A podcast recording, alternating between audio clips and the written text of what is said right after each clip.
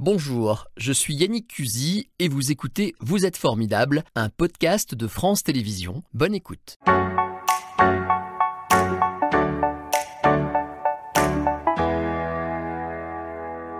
Bonjour Jean-Philippe Ami, bienvenue dans Vous êtes formidable. Bonjour. Merci d'avoir accepté de, de nous faire savoir tout ce qui va se passer avec ce, ce drôle d'objet, cet ovni euh, qui porte un nom d'ailleurs, on l'appelle Lilo, c'est ça? Exactement, Lilo. Alors, Lille, plus loin, haut, c'est ça hein? Exactement, plus, plus loin, haut, accent circonflexe. Alors je précise que vous êtes euh, comédien à la base et aussi euh, directeur d'une salle euh, qu'on connaît bien quand on est lyonnais, euh, le Patado Mairini. On va expliquer tout ça, on a le temps de le faire. Si on commençait par ce projet bizarre, on va revoir des images Ouais. et vous allez m'expliquer ce que c'est que ce lieu.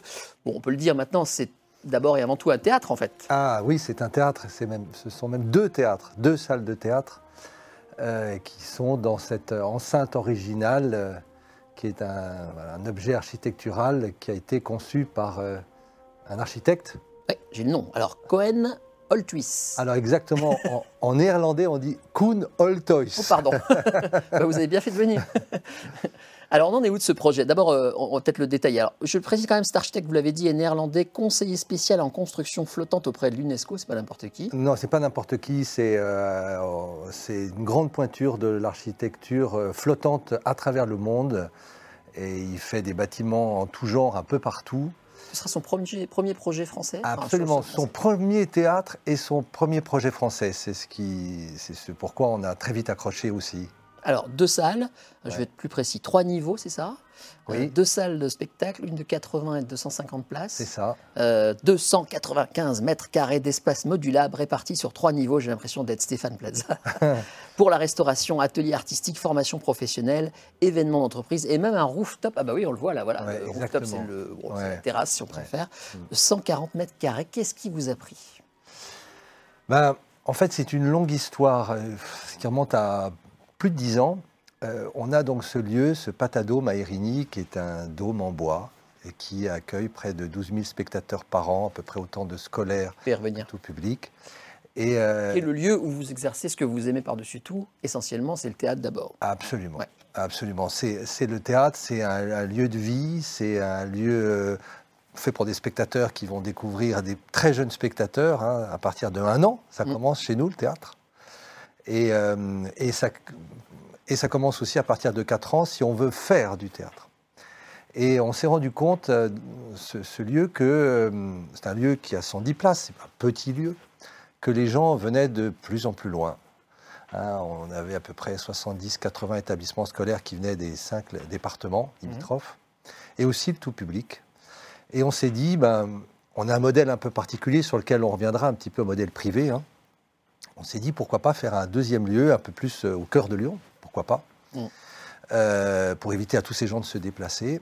Et puis, on a cherché sur un mode un peu plus classique. On a cherché euh, à construire, à trouver un terrain, à construire un bâtiment. On a eu des, des- des- des projets qui étaient très Comme avancés. tout le monde, quoi, normal. Un truc comme tout le monde. Sauf que quand on veut faire un théâtre, Ouais. c'est beaucoup plus compliqué. Ouais. Parce que là, je vous passe les problèmes de réglementation, d'accessibilité, tout ça. C'est que si on veut faire un théâtre aujourd'hui en France, Ouais. on nous complique la vie, alors qu'on, voilà, la culture en général, on se dit tiens, Ben, aider, tout ça. oui, alors le problème, c'est que le modèle privé en théâtre, il n'est il est pas évident en France. Vous savez, historiquement, le théâtre, on est tous des arrière-petits-enfants de Louis XIV. Euh, en France, euh, à Paris, il y avait assez peu de théâtre et puis il fallait, il fallait être protégé par le roi ou le frère du roi, euh, ce qui n'était pas forcément du tout le cas dans d'autres pays, en Angleterre, où il y avait des centaines de théâtres déjà à Londres. Et, euh, et donc, euh, un privé qui, qui vient sur des terres euh, pour faire un projet théâtral, ça, ça pose question. Parce que d'abord, on ne gagne pas d'argent, voilà, donc euh, on en perd quand on fait du théâtre. Euh, et, puis, euh, et puis, les municipalités ont plutôt l'habitude d'avoir la main sur l'offre culturelle. Donc, c'est pas si facile que ça. Ah oui, ouais. me surprenait. Ouais, c'est pas Il y a si- quand même à Lyon déjà un gros théâtre privé, euh, le théâtre Tête d'Or par exemple. Ah oui, historique. euh, oui, historique. Sinon, c'est vrai qu'il y a de l'offre publique aussi qui est Voilà. majestueuse, notamment avec les Célestins. Absolument. Je ne pensais pas que c'était si compliqué. Bon, bref, vous partez sur ce projet.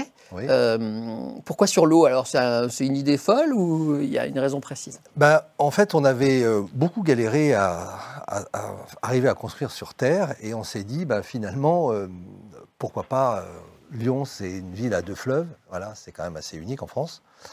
Euh, on a pas mal d'eau, pourquoi pas imaginer quelque chose sur l'eau Pourquoi bah, D'abord, il y a, euh, quand on fait du théâtre, euh, un moment théâtral, c'est un voyage.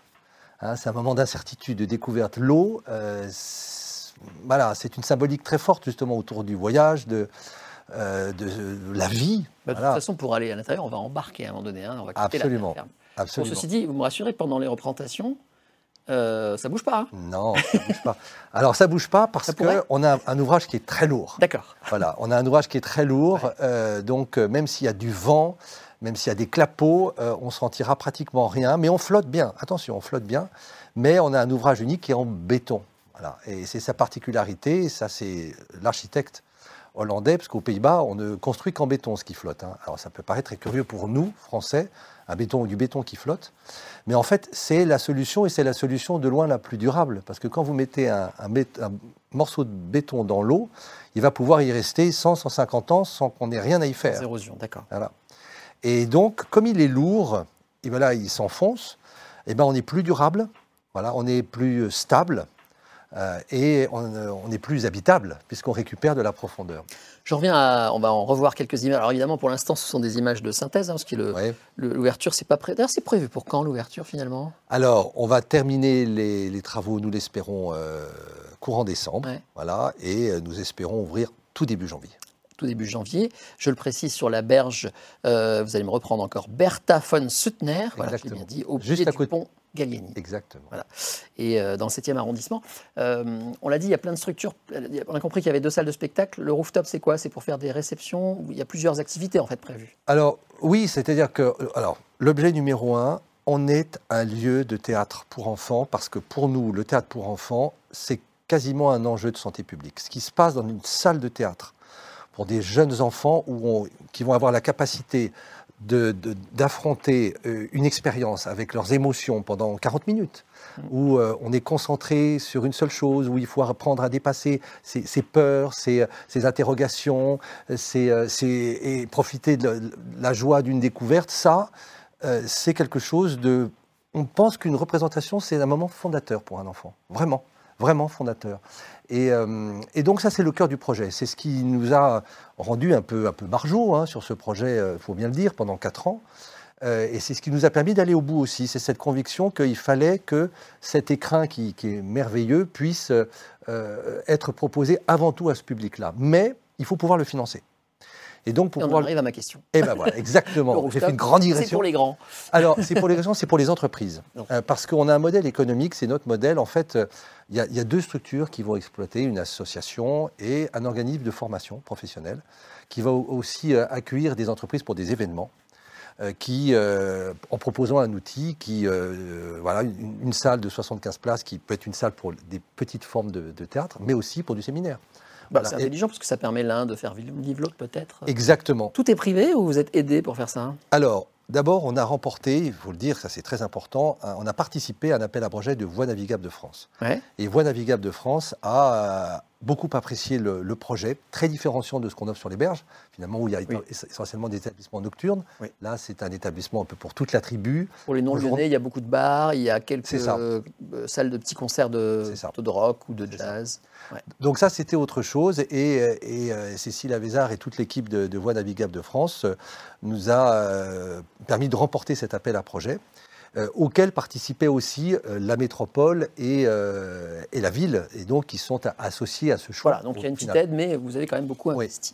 Je l'ai dit, vous êtes comédien à la base, et metteur en scène et de théâtre et d'opéra, avec pas mal de prix. Enfin, de, voilà, vous avez des, petites, barrettes là. Hein. Premier prix d'interprétation moderne en art dramatique au CNR de Versailles. Mmh.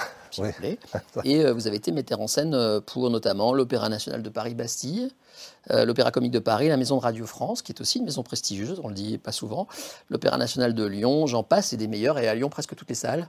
Il y a de la Croix-Rousse, c'est ma fort. Oui, alors j'ai passé, alors j'ai passé en tant que comédien, voilà, sur, euh, sur des scènes. J'étais plus comédien d'ailleurs à l'Opéra de Lyon qu'autre chose. Euh, être narrateur dans euh, Pierre et le Loup, par exemple, ça c'est des expériences euh, uniques d'avoir l'orchestre et de raconter Pierre et le Loup. Et ça c'est des très bons souvenirs. C'est la première chose que j'ai vue sur scène quand j'étais tout petit petit. Pierre et le Loup, c'est marrant ça. Oui, moi c'était sur un disque vinyle aussi, un des premiers disques que j'ai.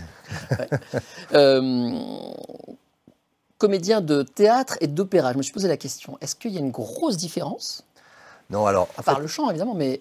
Non, alors le, comédien d'opéra, dans le contexte opératique, c'est plus, ça va plus être euh, des, voix off, voilà, ou euh, des, voilà, des voix narrées. Euh, à l'opéra, on peut faire. Il y a l'histoire du soldat de Stravinsky, qui est une œuvre, une œuvre avec narrateur qui est très connue. Là, il y avait aussi raconté l'opéra d'Ansel et Gretel. C'est plutôt des choses comme ça. Mais non, l'opéra, c'est quand même le lieu des chanteurs avec lequel je travaille beaucoup. Vous avez créé en 97 l'atelier lyrique au sein du Conservatoire national supérieur de musique et de danse de Lyon. Oui. Et donc, en 2004, un peu plus tard, ce fameux Patadome, on y revient un petit peu à Érigny. Alors, ce Patadome, c'est un théâtre qui est rond, vous l'avez dit tout à l'heure, 360 degrés, euh, programmation tout public. Et donc, vous expliquez qu'en fait, c'est pratique et c'est intéressant parce que ça met les spectateurs tout autour et que ça change ça peut. la façon de. Euh, voilà, voilà ça peut. On peut faire du 360. On a déjà fait d'ailleurs des petites formes d'opéra. On avait fait un Cendrillon à 360 degrés où on faisait participer même les enfants qui avaient une partie du conte euh, à, à narrer. C'était très interactif. Euh, voilà, on avait fait même un, spectacle de Corneille, le menteur de Corneille, avec un ring de boxe au centre. Et on avait, des personnages étaient des pom-pom girls. On s'amuse beaucoup à déconstruire les, les, euh, les, œuvres classiques majeures pour les transposer un peu ailleurs. C'est pas un peu flippant pour les comédiens Il n'y a pas moyen de se réfugier en coulisses, là Il n'y a, que du public derrière. oui, oui, c'est vrai. Euh, non, mais on aime bien le regard des spectateurs. Hein. Euh, quoi qu'il en soit, on, aime, on, fait de la scène pour ça. Alors, vous le disiez tout à l'heure, vous êtes très, très convaincu que le théâtre a une universalité. Ça peut servir à tous, c'est ça que vous dites? Oui, et génération future, c'est ce que je vous disais, c'est que c'est quand même un lieu euh, où avec une, forte intensité émotionnelle, on, vit des choses incroyables.